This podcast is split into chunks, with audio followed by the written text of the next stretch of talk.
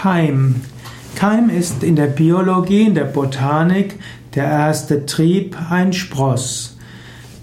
Man kann die Keime essen, zum Beispiel von Weizenkörnern, insbesondere die Sprossen davon, die Keimlinge.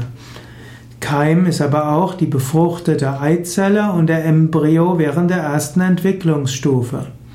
Keim ist auch der Ursprung und damit das erste Anzeichen von etwas.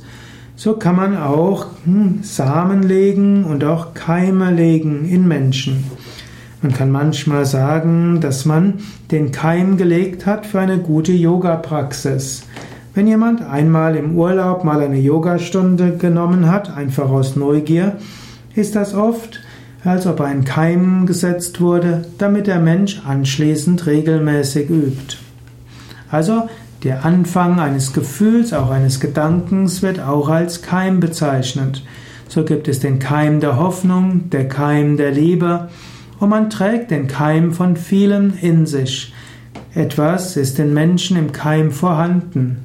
Und so, selbst wenn Menschen nicht sofort reagieren, wenn Menschen nicht sofort auf deine Anregungen eine Reaktion zeigen, hast du vielleicht doch einen wichtigen Keim gesetzt und du hast jemandem geholfen, dass der Keim, der in ihm angelegt ist, langsam weiter sich entwickeln kann.